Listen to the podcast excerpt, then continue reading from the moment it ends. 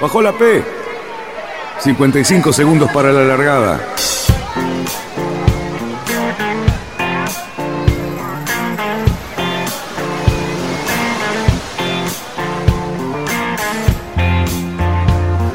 Así comienza Radionautas. Toda la información de la náutica argentina. Vamos bien, vamos bien. Orsá, Orsá, Orsá. Vamos bien. Orsá, Orsá, Orsá. Cinco, cuatro, tres, dos, uno. ¡Largamos! Muy ventosos, con mucha marea y por lo tanto, eh, si nos tenemos que quedar en casa porque tenemos que cuidar nuestra salud, también no van a ser días que vamos a extrañar muchísimo las naves, las aguas del río de la Plata. Bueno, este, está bien, es bueno para poder cumplir con las metas de quedarse en casa, eh, no, juntarse eh, y bueno, y tratar de que de esta manera pueda bajar un poco este maldito número que estamos viendo todos los días. Fabián, ¿cómo andamos? ¿Qué tal tu semana? ¿Qué tal, Dani? ¿Cómo estás? Bien, bien. La semana ajetreada, pero bien, con mucha cosa dando vuelta. Fabián, tengo 452 preguntas para hacerte. Primera. Y hoy que somos pocos, podés. Estamos solo los tres, Mira, Mira, estamos los tres, la verdad que sí. Eh, no, hoy, el otro día, eh, digamos, eh, un tema que me parece que podemos tocar los tres, más allá de los temas de actualidad, creo que podemos aprovechar y hablar un poquito, o por, comentar lo que para mí parece que pasa en la, en la flota de nuestro río actualmente. Algo que habíamos comentado el otro día por WhatsApp nosotros, eh, que creo particularmente que nuestra flota, que antes era un promedio de 30 pies, 30 y pico, después se fue a 34, pero de golpe resulta que barcos de mucha menor eslora tienen prestaciones superiores a los 30 y pico que teníamos hace 30 años, y en la actualidad hay un vacío enorme de barcos de 30, 31 pies, que me parece que entiendo que la situación económica está complicada, pero también me parece que, de acuerdo a lo que he leído, también se han batido los récords de compra de embarcaciones, sobre todo de lanchas y de veleros, con lo cual creo que ciertas empresas podrían tomar ciertos riesgos y empezar a fabricar barcos nuevos, porque estamos consumiendo barcos muy, muy viejos y me parece que es un momento para ofrecer nuevas alternativas. Las que existen son realmente refritos de cosas anteriores, exitosas y muy buenas, pero a un valor que no, no puede ser que cuesten eso. No es posible que un barco de 30 y, de 25 pies o 27 pies de hace 40 años cueste 48, 38 mil dólares. No puede ser, no es posible, es imposible conseguir eso.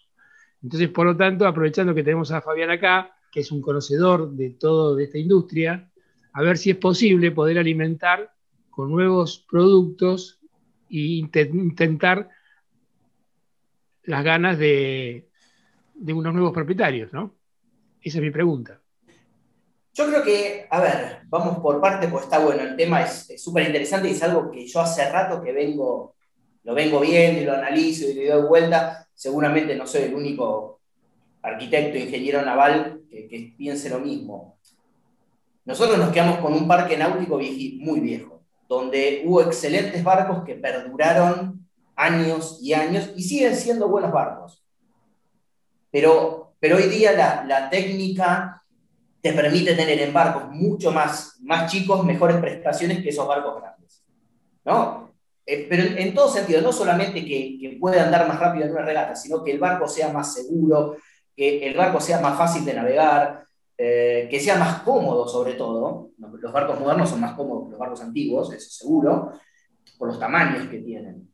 Eh, y sí, nos, nos hemos quedado viejos, pero también hay una cosa que, lo que vos decís, Cari, es verdad, están todos los astilleros, vamos a hablar más de, las lanchas seguro, y de los veleros también tienen, tienen muchas ventas hechas y tienen la producción, te diría la mayoría por este año y parte del año que viene, ya totalmente contratada.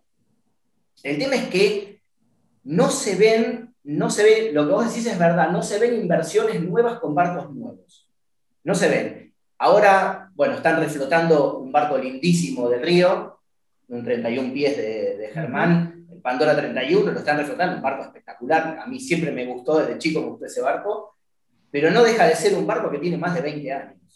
¿no? Vos, vos, lo dijiste bien, siempre te gustó de chico, Fabián. Sí, una persona sí, joven, eso. pero ya de chico hace rato que lo sos. Pero por A todos eso. nos encantaba. pero de eso hace pasó 25 años atrás pasaron. Mira, yo 25 años. navegaba, navegaba en, creo que navegaba en Cadet, o en Europa, a ver, no, en Europa ya navegaba. Y Julio Lavandeira me llamó, a mí, a, Pablo Sanguinetti, vino él y un par más, y salimos a probar el primer Pandora 31, creo que era, creo que una nota para la revista Barcos, salimos a probar el Paradigma, eh, salimos ahí del centro de graduados, la, la primera navegada en un Pandora 31, me acuerdo. Y, y bueno, es un barco viejo, digamos. Pero es un barco lindísimo, pero hay muchos barcos. Y después están, sí es verdad que eh, en un momento el, el tamaño de los barcos se fue más, para, más cercano a los 40 pies, ¿no? Mucho 34 pies, no sé, un clásico que vos hoy día lo seguís viendo, o sea, ves Pandoras 34 por todos lados, ves Ms 34, en una época estaba el Peterson 34, los FIC, no, 36, 37, bueno, el único 38, hasta el 40, eh, hubo, hubo muchísimos barcos de ese tamaño.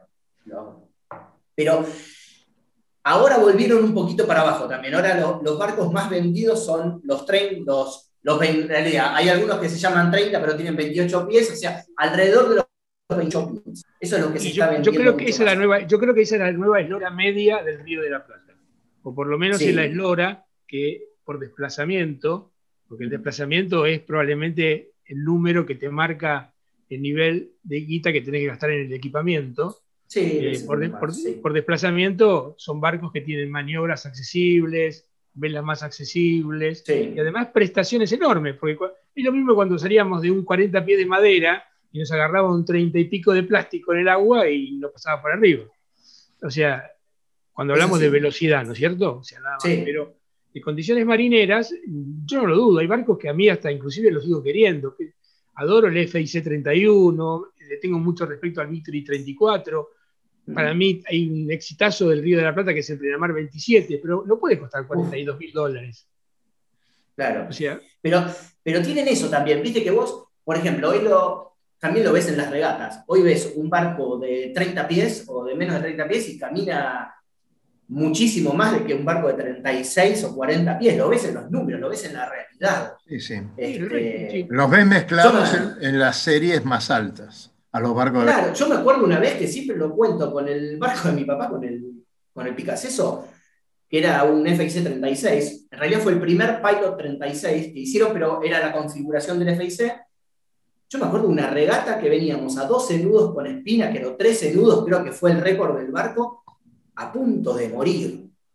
Era como a punto de morir. Mi viejo venía en el piano diciendo, cuidado, cuidado, cuidado, cuidado porque en cualquier momento hacíamos trombo, pero hoy día 12, 13 nudos, no te digo que es una velocidad que cualquier barco la hace, pero la haces, la haces Claro. con cualquier barco más o menos moderno, la haces, Fabián, que relativamente vos tenés, un, vos tenés un diseño, y bueno, vamos a hablar personalmente. Vos tenés un diseño, el 24 tuyo está en la B. O sea, el de la serie de PHRF está en la B. Sí, desde el que más mide también. Es el que más miedo de la B. O sea, Sí. y Sí. estás hablando de un 24 pies. Si ves los rivales, Claro. tienen todos 5 o 6 pies más. Y vos estás eh, con un barco de 24 pies, tenés una, un- una velocidad y tuviste un éxito enorme con esa flota. Porque Sí, son y barcos tiene tremendamente unos cuantos años el barco ya. Tiene, además tiene unos es cuantos 2000, años, pero, 2003. pero es un barco que no ha, no ha parado nunca de figurar. O sea, siempre hay un podio No, y un no. No, porque vos podés diseñar barcos rápidos. Eso está, digamos como que la, hoy día la tecnología te permite diseñar barcos rápidos, no solamente a mí, sino a cualquiera.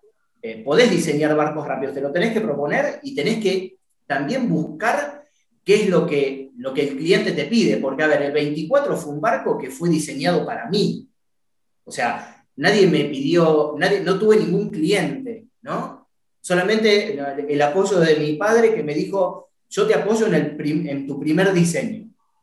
Entonces diseñé lo que yo creía que había que, lo que a mí me gustó, digamos, no lo, no lo vi de manera muy, muy empresarial. Quiero ¿Qué tendría? Y tendría un barco que era cómodo, yo venía del J24, había tenido durante nueve años un J, yo quiero tener alrededor de 24 pies, que está bueno para arriba, pero que anda rápido. Y ahí dibujé eso. Este, pero hoy día se puede llegar a vos, por ejemplo, volviendo al tema de los 30 pies, 31, vos hoy día podés diseñar un barco de esa, de, esa eslora muy cómodo y muchísimo más rápido que cualquier barco que puedas ver en el río. Claro. Y sobre todo, si decís, y entrar, suponete que saquémoslo del plano de la regata, porque parecería que fuese la única condición. Y no, suponete que sea, eh, yo creo que todo el mundo tiene que navegar lo más rápido que pueda y lo mejor que pueda. O sea, puede ser en regata o puede ser en crucero. Pero cuando vas de crucero no significa que navegas mal. Navegando bien, tiene que ser un barco de una velocidad media, aceptable, que sea fácil, que no te exija un enorme trabajo, que tenga una tripulación familiar y no experta. Eh, bueno, que el barco te permita, bajo esas condiciones, hacer una singladura lo más confortablemente posible que bueno, por ejemplo, es, el, es, la definición del Plenamar 27. Volker logra un barco más o menos rápido, y siempre lo contó, es un barco que él lo pensó, siempre para irse a Colonia, en cuatro o cinco horas, ir y volver sin, con, bastantes condiciones de viento distintas. Y la verdad que lo logró. Es muy habitable, es un barco relativamente rápido, no es un, un barco lento, que bien llevado, en cinco horas, en cuatro o cinco horas estás en Colonia que no es poco para un navegante del Río de la Plata. Fenómeno. No, obvio que no. Obvio que no. Yo creo que hay una, hay una cosa que yo le pongo siempre mucho énfasis cuando, cuando diseño barcos que sea de crucero o de regata, para mí el barco tiene que tener el mejor casco posible. Mejor casco, mejor apéndice, mejor plano bélico posible. No porque sea un barco de crucero, de paseo o algo, no sé, a ver, llamemos casi como para alquilar, tiene, tiene que ser un barco que tenga un mal casco, porque teniendo un buen casco, un buen timón, una buena quilla, eh, un buen plano bélico, te va a permitir de que vos quizás con ese barco le puedas poner menos vela porque el barco ofrece menos resistencia. Entonces también lo vas mejorando por un montón de lados. Entonces, hay un montón de barcos buenos. Lo que tiene nuestro río sí es que si vos mirás a, a nivel mundial, generalmente están las dos puntas. Tenés el barco o bien de crucero o bien de regata. ¿Sí? Y hay, en, eso sobre todo en los lugares donde hay más, donde no son tan amigables para navegar.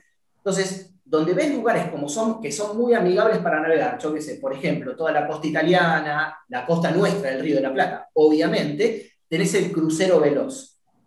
Porque el crucero veloz vos lo necesitas porque lo usás como medio de transporte al barco. Entonces, vos necesitas un buen, nosotros acá necesitamos un buen barco para llegar rápido a Colonia es el clásico, digamos. La, clásica cingadura no es. Exactamente. Entonces, el barco tiene que navegar bien. Lo que pasa es que, además creo, por ejemplo, y está muy claro, que cuando, si uno, cuando vos, si vos tuviese que diseñar un TP52, tendría ciertas condiciones pensando en cierta navegación con ciertas personas y, ciertos, y ciertas exigencias que ningún barco común acá en el Río de la Plata la va a tener. O sea, vos podés correr y sacarte el gusto de una regata que es muy interesante, toda casera entre gente amiga, y corres, mm. pero nunca vas a estar en la, exigencia de esos barcos mucho más ultras, que son los barcos realmente de una fórmula mucho más competitiva, que exigen un timonel, exigen gente, exigen fuerza, hay un montón de otras cosas que ninguno de estos barcos te tiene que exigir. Entonces, el barco tiene que ser, como vos decís, un barco que ande bien bien llevado, como corresponde llevar un barco para que ande bien, cuando uno tiene un auto maneja correctamente, y cuando va a un balneario de vacaciones o hace un viaje, no tiene que ir a 200 kilómetros por hora, tiene que respetar la velocidad de la ruta, pero su auto tiene que ser confortable. Bueno, esas condiciones tienen que ser las semejantes a los barcos. Y para mí, hoy por hoy hay un vacío nuevo, un vacío en nuestra flota de ofertas de ese tipo de barco. De ese tipo de barco. Yo creo que, yo creo que sí, y creo, ¿sabes una cosa que estuve viendo estos últimos, en este último tiempo? Es que, y, también consultas que te hacen a la oficina, en el estudio y todo. El, argentino vos quiere un Fórmula 1 mezclado con una casa rodante y obviamente que cale poco. ¿no? Eso es, eso es, lo, que te, eso es lo que te piden. Eso es lo que, lo que te piden. Entonces de repente te viene a ver uno y te dice, bueno, quiero hacer un 42 pies, quiero, ojo que quiero ganar a Punta del Este. Eh, y vos le haces las cosas y decís, bueno, tiene que calar 2 metros 40, no sé, por decirte algo, 2,20. Claro que sí. Y te dice, no, pero yo no, con 1,40 no salgo del club. Estoy en el Sarabí. Bueno, Claro. entonces después le decís, bueno, vamos a poner un calado variable, pero con una quilla, no con una bolsa. Y el sistema te va a salir tanto. Ah, no, pero se me va. Entonces, el Río de la Plata es bastante complicado para hacer.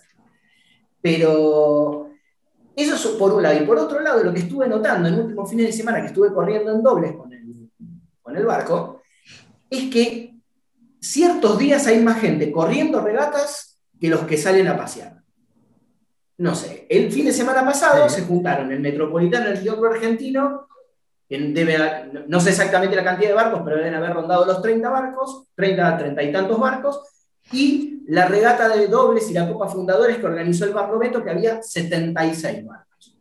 Claro, pero bueno, tenés, que considerar que la regata, eh, nuestra zona, es el plus que tenemos, porque sí tiene esa posibilidad de hacer regatas. La Plata hará alguna regata con 15 barcos, eh, se prenderán en alguna colonia, pero lo que nosotros tenemos es todo este río amplio que 30 clubes aportan barcos para, las regatas, o sea que eso lo vamos siempre.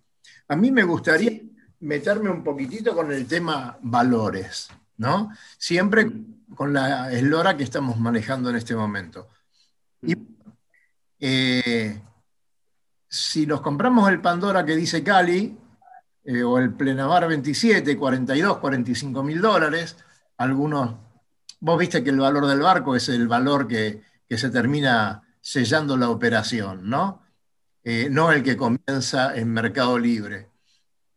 Pero a un barco eh, cero kilómetros, puesto a correr una regata. O sea, muy buenas velas, el barco listo, terminado, a lo mejor con algún faltante interior, pero eh, digamos, puesto a correr, está más del doble. Es un tema. Y, la gente, ojo, hay gente que los compra.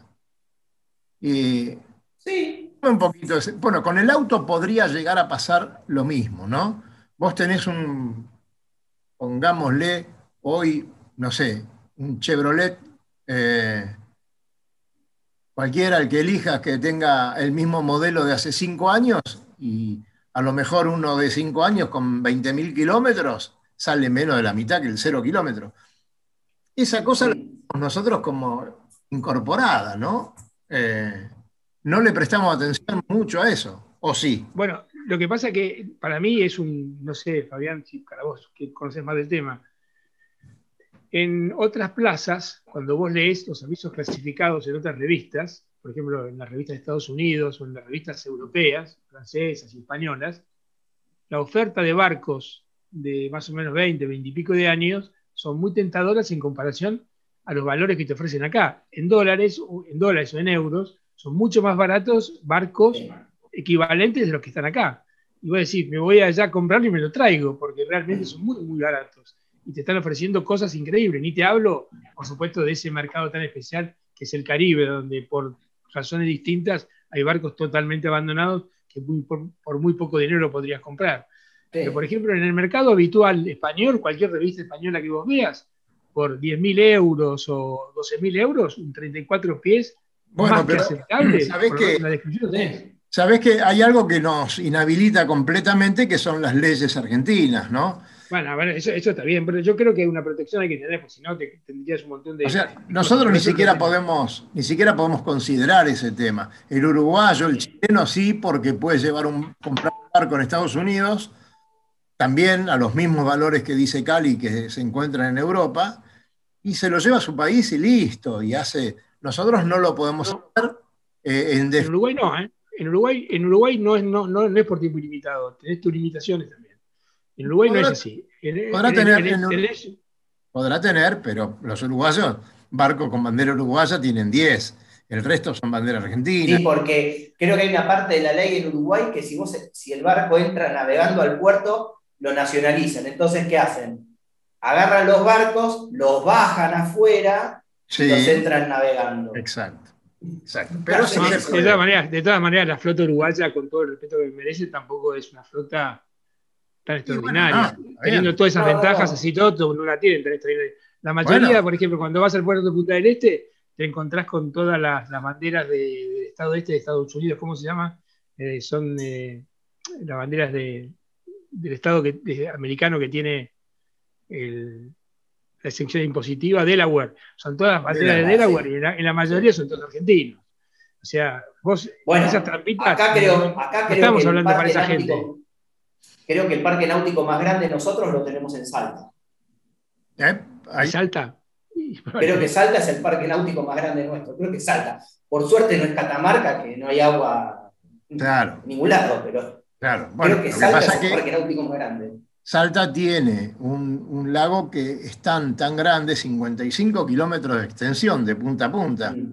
Eh, entonces, bueno, da gusto navegar ahí, las profundidades, la, la- la- la naturaleza es hermosa. Pero bueno, volviendo al tema de los valores, ¿no? Eh, hay, hay, que, hay que estudiarlo en profundidad. Hoy, por ejemplo, la persona que, que- el- a lo mejor la persona que nos está escuchando, ¿no? Eh, que quiere comprar su primer barco. Hoy comprar el primer barco, como para empezar y ver qué pasa, todo el mundo te recomienda el H20 o algún trotter, alguna cosa de esas, eh, que estamos hablando del orden de los 10 o 12 mil dólares, más o menos.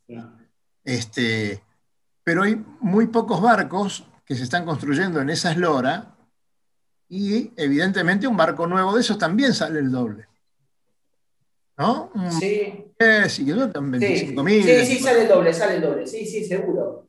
Eh, lo que pasa es que tenés, hay algunas esloras que son caras de construir. Yo, por ejemplo, viendo los A precios, ver, volviendo a la, ese es, un la- tema, ese es un tema espectacular, me parece. Algunas eh, esloras son caras de construir. Sí, viste que es como, a ver, los barcos, lo- los barcos tenés, lo más caro del barco es todo el equipamiento, ¿sí? Eso está clarísimo. O sea, vos podés tener, hablando de los 30 pies, vos llegás hasta 32 pies y entre el costo de un 28-29 y un 30-31 son 50 centímetros más de fibra. No pasa nada. Pero quizás se salta hasta el 32-34 y ya.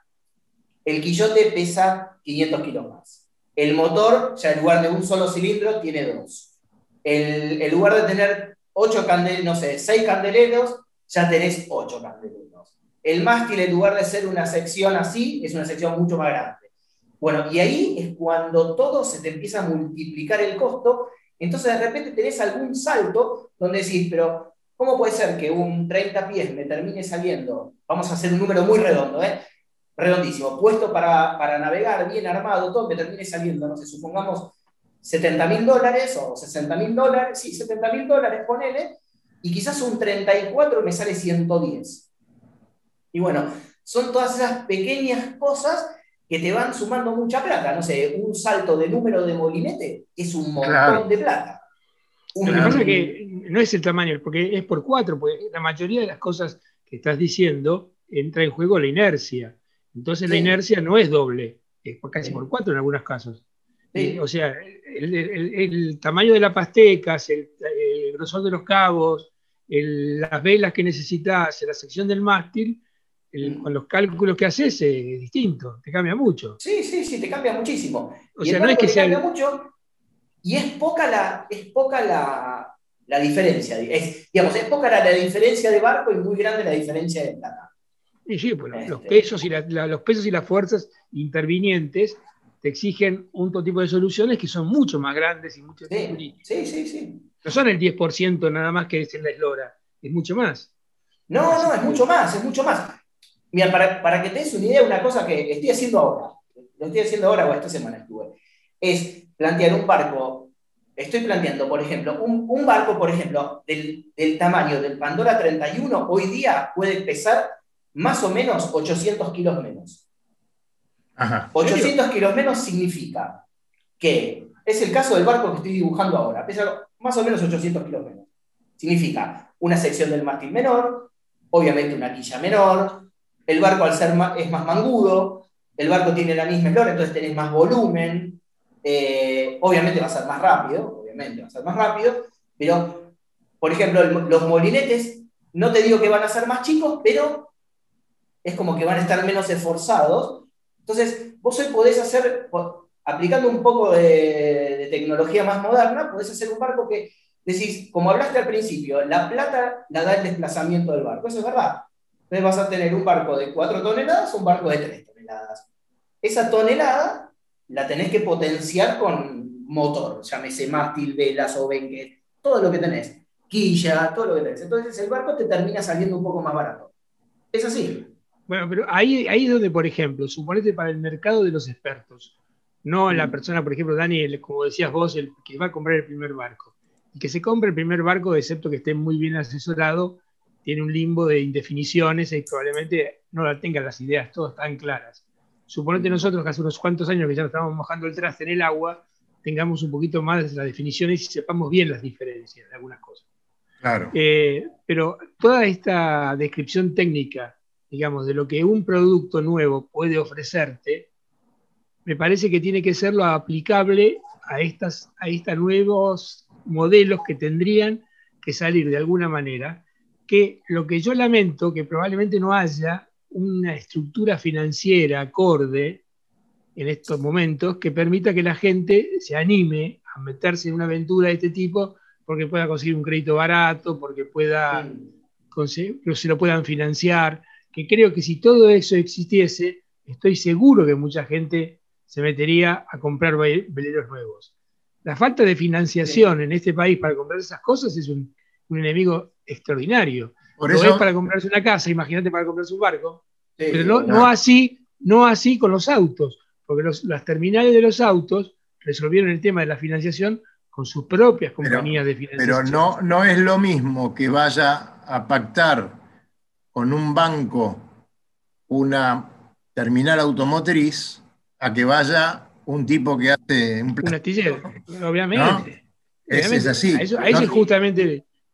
Bueno, pero eso, es un llamado de teléfono para Casel, que digamos, Casel tendría. Claro. De, alguna manera tendría que decir, señores, Casel se, ¿cómo conseguimos? pero ahora, hablando de eso, ¿no? ¿Qué es de la vida de Casel? ¿No? Yo hace tiempo que no recibo ninguna novedad de ellos y bueno, habrá que ver qué, están haciendo, eh, cuál es la preocupación, ¿no, Fabián?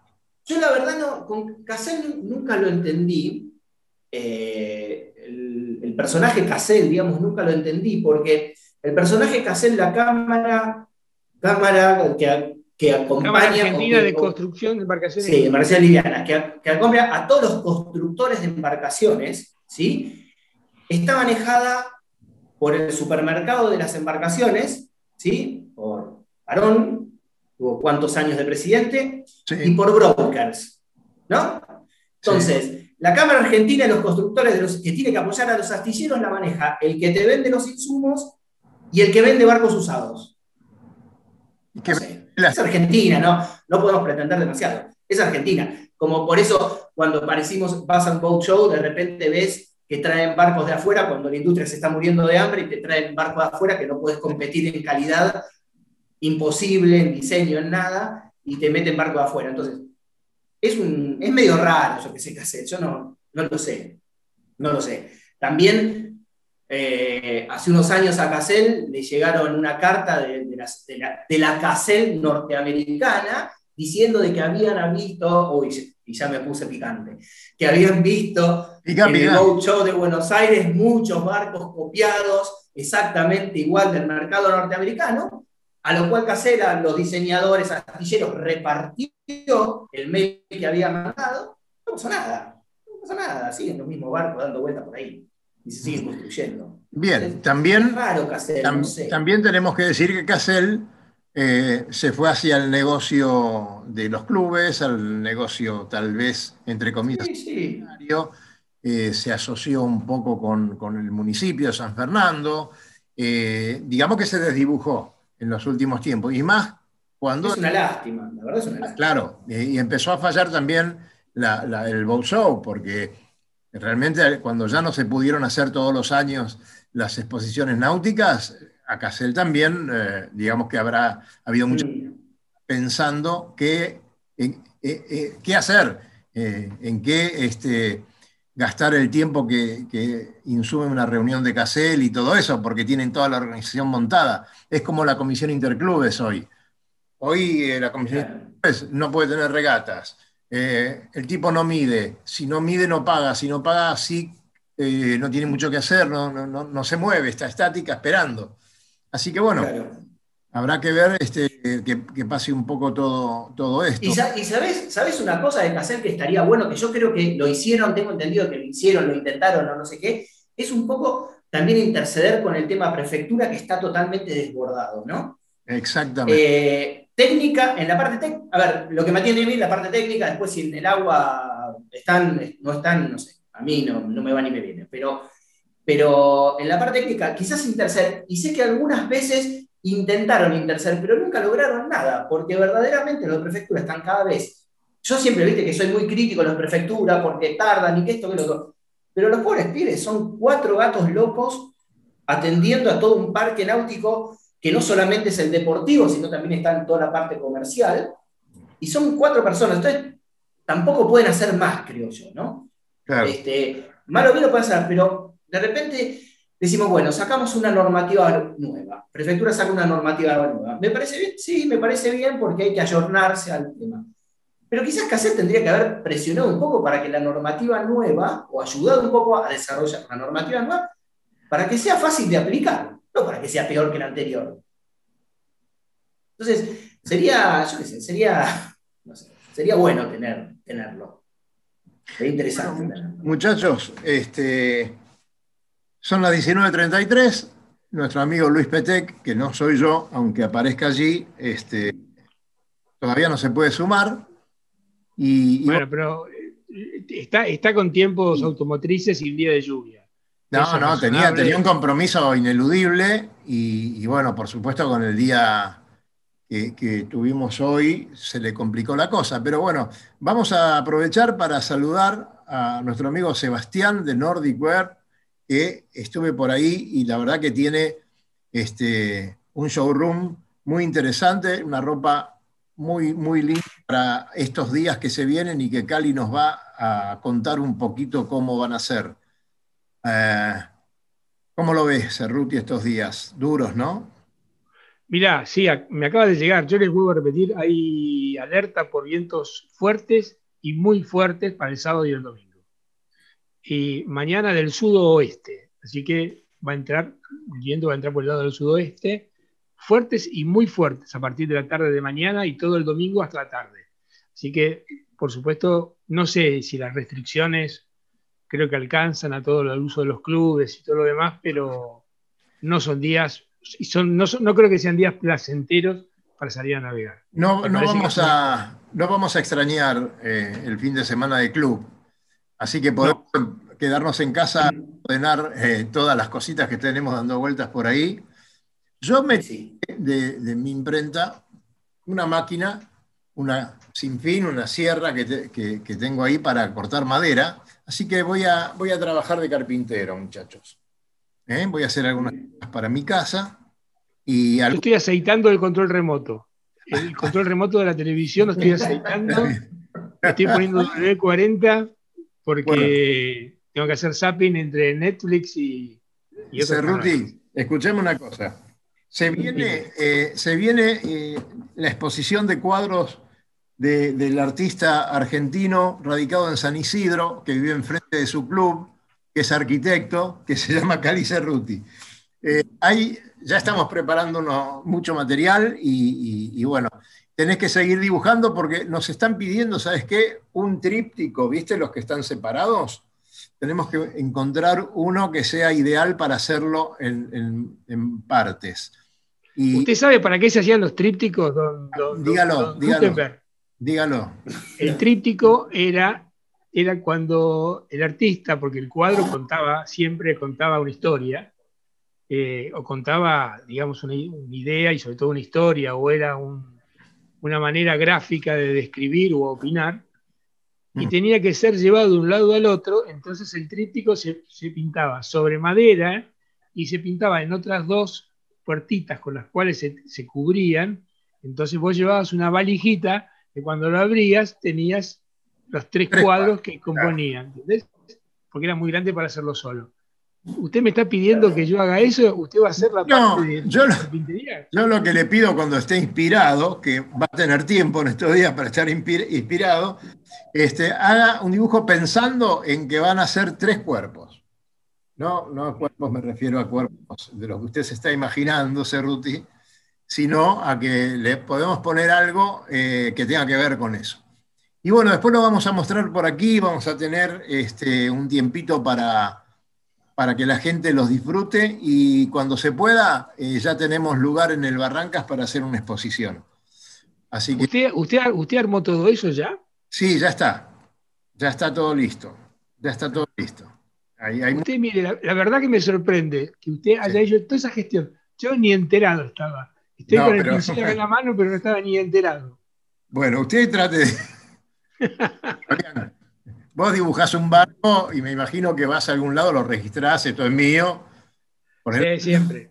Usted no sabe lo que yo he cuidado todo hay tipo que de pedirle que firme las cosas, porque Claro. friar, ¿viste? Vas, sí, es así. Eh, Es más, yo te voy a decir una cosa, la mayoría de mis dibujos, y no porque sean extraordinarios, porque yo soy un simple croquisero, la mayoría de mis dibujos, que vos sabés perfectamente que están hechos en servilletas o mantelitos, sí, eran, los tiene mi mujer, porque yo los dejaba abandonados, y venía mi mujer de atrás y los recogía y los guardaba. Entonces ella tiene una carpeta enorme de cosas que yo dibujaba. En la época eran cosas de, digamos, tengo cosas de, de trabajo, de, de placer. Bueno, a mí los barcos me tientan muchísimo. Yo creo que es una de las cosas más lindas para dibujar y creo que la mayoría de, los- de la gente que se dedicó al arte, na- nadie pudo abstraerse de lo que es el cuadro, del barco. claro. Y bueno, Claro. los barcos tengo un montonazo. Y son un montón de papelitos que andan dando vueltas por ahí. Pero poder, la verdad que poder, digamos, darle cuerpo a esos papelitos, que yo conozco perfectamente bien, que como papelitos a veces hay que borrarle cositas que escribiste por ahí, una gota de café que se cayó, qué sé yo. Pero Teléfonos, Sí. anotaciones. Claro, claro. Ponerlos en valor, digamos, eh, y que la gente lo pueda apreciar de otra manera, que es lo que se está haciendo en este momento, eso es lo que le va a dar también un poquito de, color a todo esto. Bueno, eh, vamos con Fabián porque quiero que nos cuente un poquito sobre eh, Solo Yacht, de qué se trata, qué comprende, qué barcos está haciendo este nuevo astillero, se puede decir. Es un nuevo astillero, sí, totalmente. Nuevo astillero. Y solo yo, saber, es un astillero de cuatro personas con ganas de, aportar a la, a industria náutica, vinculados con la industria, pero, pero no en la parte deportiva. Y deci- decidieron armar un astillero en el cual eh, van a estar con- construyendo el Mini Transat, en la parte de vela, el primer modelo de vela. La, idea del astillero es armar dos, dos series, digamos, una serie de vela y una serie de motor, en donde el primer modelo de vela es el Mini Transat, el primer modelo de barco a motor es el Family Cruiser este de, que muchos habrán visto, no sé, gente que me sigue, que anda dando vueltas por Instagram o por, o por Facebook, el, el Solo 30, que es un Family Cruiser de 30 pies, bastante moderno. Y ahora la, y la idea después es ir sumándole un 31 pies velero, que es el que estoy dibujando ahora, y se va a ver un poquitito más adelante a ver cuál es el paso siguiente en, el- en la, en la parte de motor, porque hay una propuesta de que sea una lancha de alrededor de 20 pies o después ya saltar a una especie de, hardtop eh, bastante moderno de alrededor de 38 pies, 40 pies. Así que ahí está. Con, con el material ese que sobra, eh, ¿no se puede hacer un 15 pies veloz con tres velitas? Ojalá, ya lo tenemos dibujado. ese. Ya lo tenemos Ya dibujado. sabemos cómo es.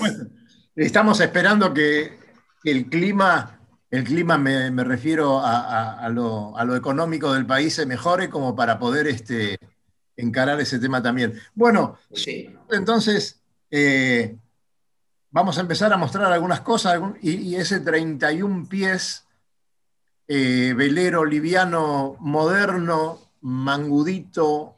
¿Cómo se llaman los veleros más mangudos que... A ver. El, el Oh, los pogos.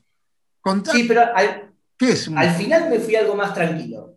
Claro, pero ¿qué es un pogo? ¿Qué es un pogo? ¿Por El pogo- el es una marca. Pogo es una marca que lo Ujú. hace un astillero francés que surgió para hacer un mini transat.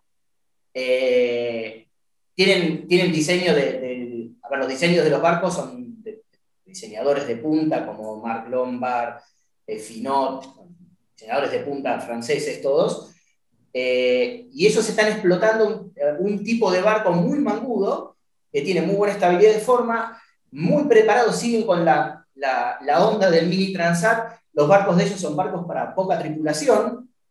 Si, si uno se mete, van a ver que son, son barcos oceánicos. Eh, están más, hasta tienen sus raíces para cruce del Atlántico y todo. Barcos que navegan muy bien en Franco, barcos que navegan bien en Cenida, livianos, bastante velados y con la característica esta de la manga, que tienen muchísima manga.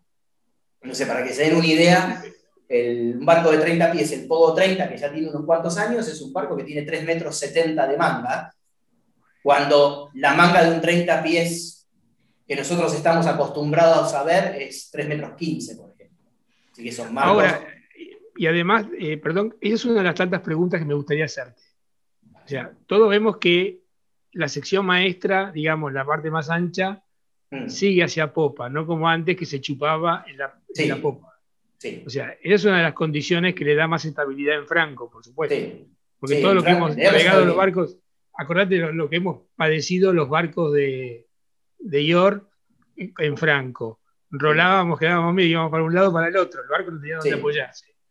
Bueno, la pregunta que te hago yo, porque es lo que estoy viendo, eh, el mástil.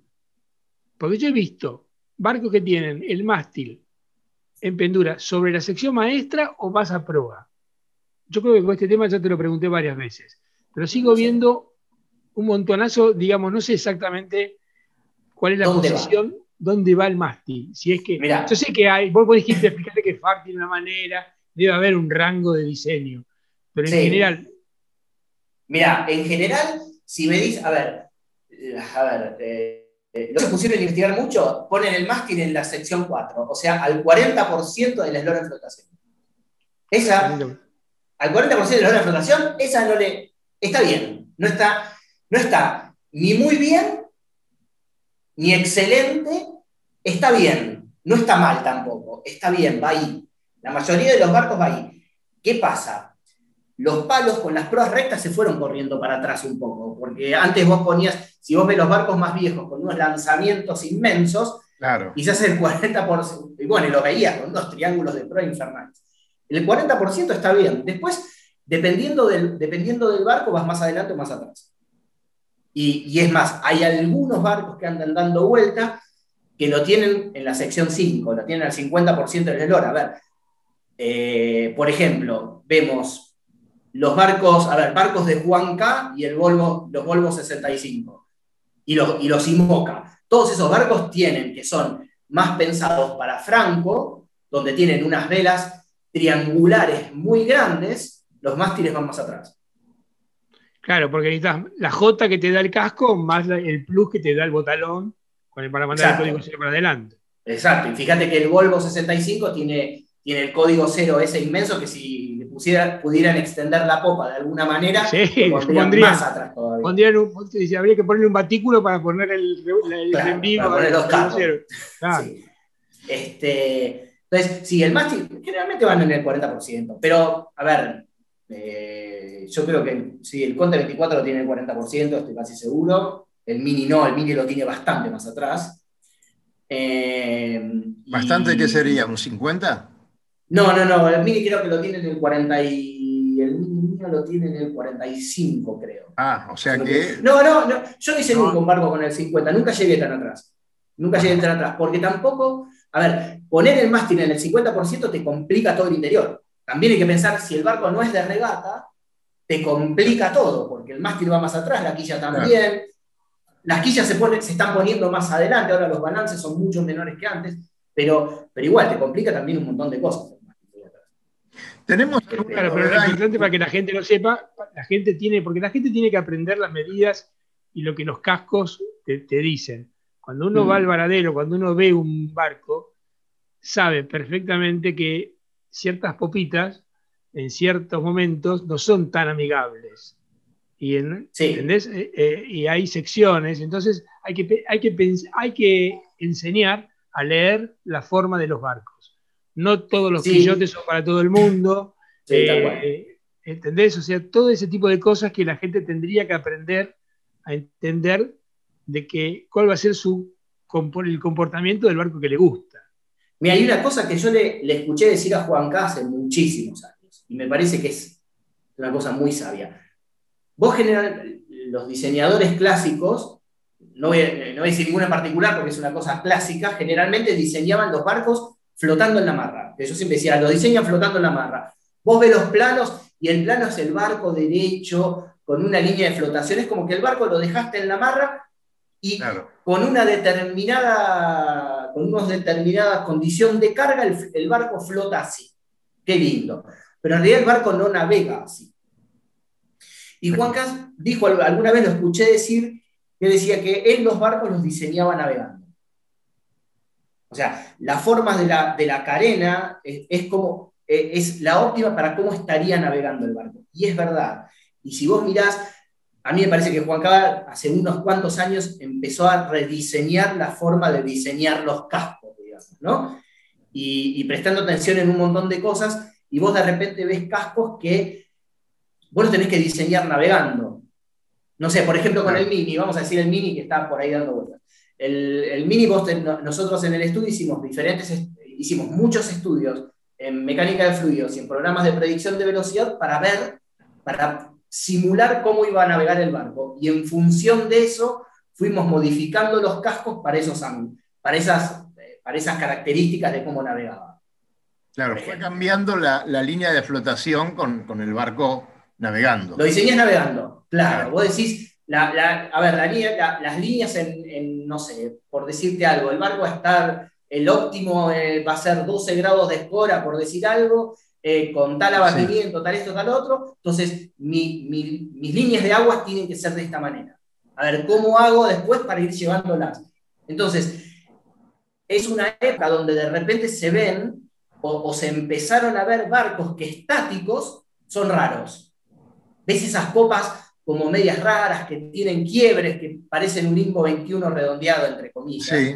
Entonces, empezás a ver cantoneras, empezás a ver radios que se van agrandando o se van afinando. Bueno, eso es el resultado de, todos estos estudios que te van dando a vos cómo va navegando el barco, cómo es la resistencia al avance y la forma de navegar del barco en diferentes condiciones.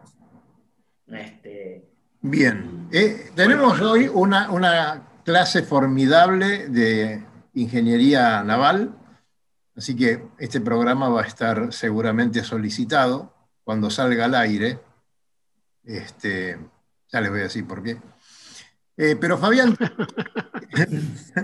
Me parece que estamos ensayando. Cada ya se lo imagina. Sí, Fabi, eh, ¿tenemos alguna novedad internacional? ¿Regatas de qué tipo? Mira, tenemos, hay dos o tres que está este, es súper interesante. Mañana larga la mini en mail, que es también clasificatoria para la, para la Mini Transat, y había anotado 92 barcos y pueden correr 80 y... 80. ¿80 y cuántos? 84 pueden correr. Ah, había anotado 92, así que algunos quedaron afuera. Ya Fede en algún podcast, en algún podcast nos contó un poco cómo es la selección que hacen. Eh, pero va a estar, mm, me parece que va a estar muy interesante ver 84 barcos de puta y vos ves los barcos y son todos posibles competidores de la Mini Transat porque hay muy pocos barcos de los viejos. Este, va a estar, Fede va a estar corriendo, a Yamila no la vi, no la había anotada, no sé si pudo reparar el arreglar, ¿no? Claro, pero Fede va a estar. Así que esa va a ser una regata que es una regata costera, una regata recontra complicada porque andan entre las piedras y, es toda muy, muy cerca de la costa. Así que, así que va a ser interesante. Es eh, da miedo, da miedo cuando uno ve ese pedazo de la costa francesa con los cascotes que hay ahí abajo. Bueno, se llevó un montón de barcos en la historia de la navegación, ¿no? Mm. Desde siempre, el Canal de la Mancha, en esa parte, ese oleaje, esos bajos fondos, esas rocas, bueno, por eso esa cantidad de faros y las corrientes que hay, esa cantidad de faros que hay, que son las que realmente bueno, evitaron o se pusieron para evitar seguir naufragando como le pasaba a mucha gente ahí. Pero bueno, es una, bastante complicada regata toda esa. Sí. Toda esa parte eh, de, No, está bueno, va, a estar muy interesante. Y otra, otra regata que estuvo interesante que se dio esta semana es el que nosotros nunca hablamos de la fórmula ORC International, pero que es una fórmula de las más pujantes hace muchos años. Y esta semana terminó el campeonato europeo de ORC que se corrió en Capri. Y, fue bastante interesante. A ver, es una, es una fórmula que, te, que agrupa esto, una cantidad de barcos distintos impresionantes en tres series. ¿no? Que para el que no conoce cómo, porque a veces es difícil porque las series no las dividen, internacionalmente no las dividen, como nosotros acá en, en ORC, que es, es, fácil reconocer cómo están divididas. En, en el mundo, el, el, el ORC hizo algo muy interesante que dividió las series de acuerdo a la velocidad de los barcos, más que de acuerdo al tamaño. ¿No? Entonces pusieron un factor de eslora para dividir las series, que es una mezcla entre la eslora que tendría que tener el barco para navegar a determinada velocidad en 12 nudos de seguida, más la eslora que te mide la IMS, la, la ORC, dividido dos. Entonces, con eso lo que ellos hacen es tratar de agrupar la mayor cantidad de barcos que naveguen la primer ceñida a la misma velocidad. O un promedio, digamos, ¿no? Para que no pase que de repente, como pasaba anteriormente, vos corrías en una serie chica con un barco muy grande y ese barco en la primera ceñida se separaba y ya, y generalmente ganaba la regata el barco más grande de cada serie. Claro. Entonces, hicieron eso y uno puede verlo, si uno ve las clasificaciones del Campeonato Europeo Este, es, es, muy interesante porque de repente te mezclan en la misma serie un TP52 con un Swan 45, en la otra serie, en la serie B, por ejemplo, corren Swan 42, X41, un montón de barcos, de barcos parejos, digamos, J122, barcos entre los 42 y 40 pies, y en la serie C tenés barcos desde los 40 pies para abajo, pero barcos que este, son bastante parejos en la, en la navegación. Y pueden ganar cualquiera. De repente hay, hay regatas con viento, ganan los barcos más grandes, regatas con viento, ganan los barcos más chicos, como pasa todo, pero es como que todos tienen mayores posibilidades de ganar. Y eso fue muy interesante. Me parece una excelente idea. Me parece una excelente idea. ¿Te parece que ORC aquí la podrá adoptar el dioclo argentino para para la fórmula que administra? A mí me parece que estaba, en el, caso nuestro siempre anduvo bien la fórmula, siempre estuvo bien administrada por el, por el argentino, y los barcos, si vos te fijas, los barcos que están corriendo hoy día en NOR son bastante parejos, o sea, hay mucho en la, en la serie A, digamos, de Orc International, están todos los barcos que nacieron para regata, ¿no? Eh, después en la, y en la serie B ya tenés, por ejemplo, el barco de Martín, el BZ-33, que está lindísimo, eh, y muchos barcos más grandes, pero un poco más antiguos. Y después tenés las otras series más chicas donde agrupás los, la manada de 30 pies que hay. No sé, los, los Corum 300, los Corum 285. Eh, no sé si corre algún más tráqueo, pero después hay mucho Fire, algún que otro Pandora, este, que son los barcos clásicos que tenemos nosotros acá en el río. Sí, muy, muy interesante. Quería comentarles que la semana que viene vamos a hablar un poquito de, vinos, eh, pero son vinos submarinos, vinos que se están, están creciendo, digamos, bajo el agua, ahí en las grutas, y que aparentemente eh, en estos días se está por hacer una cata de esos vinos y vamos a tratar de que el intendente nos cuente un poco y algunos amigos nuestros de allá eh, cómo, va esa experiencia, que nuclea a toda la gente de la, náutica que hay en las grutas, eh, la gente que hace buceo, han hecho una, asociación, entre comillas, entre los buceadores, este, los equipos de, gente que, e, están con ese tema del turismo en las grutas y también con, el apoyo oficial. Y por supuesto eh, la gente que produce estos vinos que está probando algo que no es este, del todo original, pero sí muy novedoso para nosotros. Así que seguramente estaremos con eso el viernes próximo. Leí el otro día que se, se remató una de las seis botellas que se mandaron al espacio, que Ah. se dejaron en la estación orbital y las bajaron. Se remató un vino envejecido, digamos, o añejado, si se puede decir así, en, en el espacio. Se pagó 1.300.000 dólares la botella. ¿A quién? A ver, Cerruti.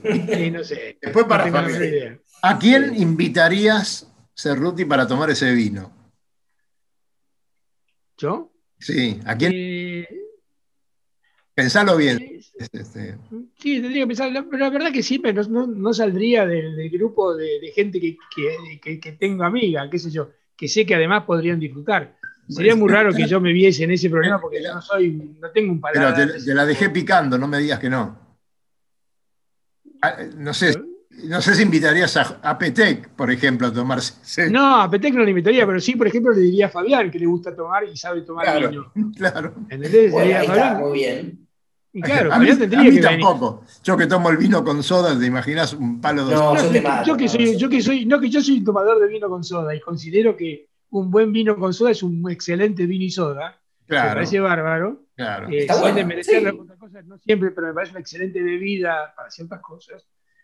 Tampoco tengo un paladar extraordinario. Si yo voy a una góndola de un supermercado, me meto en una vinería que me encanta ver las etiquetas, me encanta ver las botellas, además de no saber, eh, tampoco me animo a ciertos precios porque considero que mi paladar, en algunos casos, no está, no, no, no es tan caro. Si bien muchas veces me he llevado agradabilísimas sorpresas cuando he ido a comer o he ido a comer a casa de, por ejemplo, un primo mío, que es un fanático del vino, te ofrece ciertas cosas que vos no los conocés ni sabés que existen, y él los tiene porque se los mandan de un lugar y los Claro. probas y realmente son exquisitos. Pero bueno, no tengo ese, ese grado de conocimiento, no lo tengo. Eh, pero sí, invitaría a la gente que conozco y bueno, lo que pasa es que una botella va a ser poco y para dos millones de dólares no, me No, no, pero yo decía una sola persona. Fabián, ¿vos, ten- ¿vos tendrías a alguien para invitar a compartir esa botella? Yo tengo, sí, yo con, con el, con el que tomo, me siento a tomar, tengo dos personas con las que me siento a tomar vino, así que los dos nos gusta, que es- uno es mi suegro, Sí, señor. otro es un amigo mío, Víctor, que siempre abrimos alguna botellita linda, siempre que nos juntamos. Ahora hace mucho, con mi suegro sí me veo, pero con Víctor hace mucho que no nos vemos, porque nada, con esto de la pandemia y todo eso, era mi vecino de, de la casa de al lado cuando vivíamos en un country, y somos muy amigos, y siempre, hoy llegó esto, traigo el otro, un asadito de por medio, buena charla.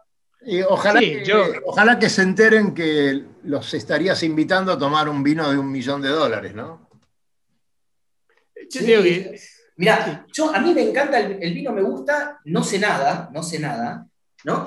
Pero me gusta tomarlo el vino. Y me- es el único hobby que tengo, que tengo, me armé una cava acá en casa, y hace, hace años ya, y voy, estoy- soy socio de un par de clubes esos de vino que te mandan y Claro. te invitan y todo ese tipo de cosas, y los voy juntando. Pero no, si no estoy con alguien, algún amigo, porque Fer, mi mujer, no toma, pero si no estoy con algún amigo, no abro nada. Sí, seguro. Es, eh, no sé, A- mí mis me gusta, a a mí- comer, no sé, agarren y tomamos lo que quieran. No, Sí, a mí, a mí no me gusta tomar solo tampoco. Pero, por ejemplo, sí tengo un amigo, por ejemplo, Montecuco tiene su cava y le gusta mucho. Y además, cada vez que abre una botella y te sirve, te dice sentirle el aroma tal, acá tal cosa.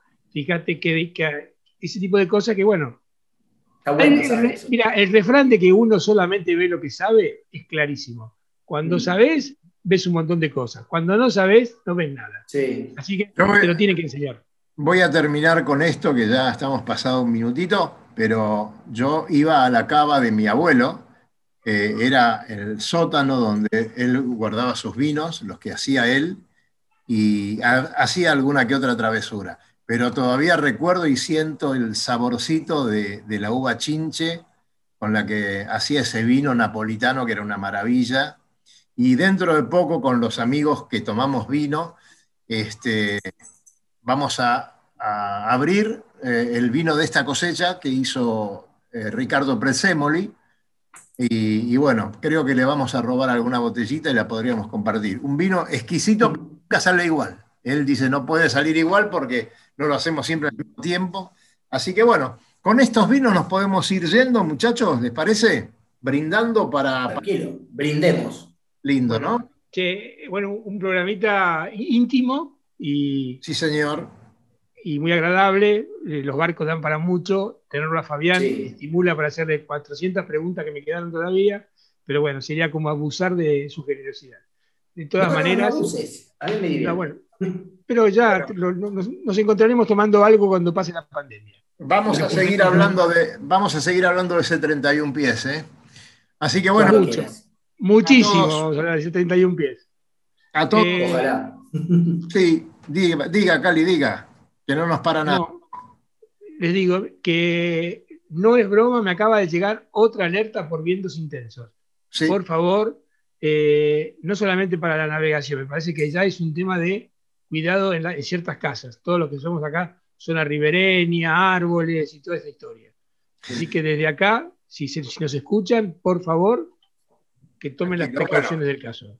Eh, de todas maneras, eh, hemos llegado al fin del programa, así que saludos para todos, gracias por estar del otro lado, gracias a los que se suman en los días posteriores. Esperemos que esta maldita pandemia empiece a, a- a bajar la intensidad y a disfrutar de estos días tranquilos con el control remoto en la mano, Cali, con algún lápiz para hacer algún otro dibujito, Fabián.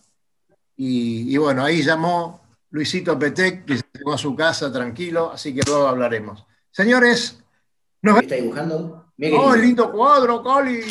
¡Chau, chau, chau! Miren Recorra islas y playas disfrutando del mar y la naturaleza. Sumérjase en aguas cristalinas y vea con sus propios ojos la danza de los delfines. La danza de los delfines. Tiempo libre, caminatas, noches mágicas y mucha diversión. Con el aval y la experiencia de Lobo Janelli, la persona que más sabe de charter náuticos. La empresa que le propone navegar por todo el mundo en las mejores embarcaciones y con todo resuelto. Por mail a loboyanelli.chartersnáuticos.com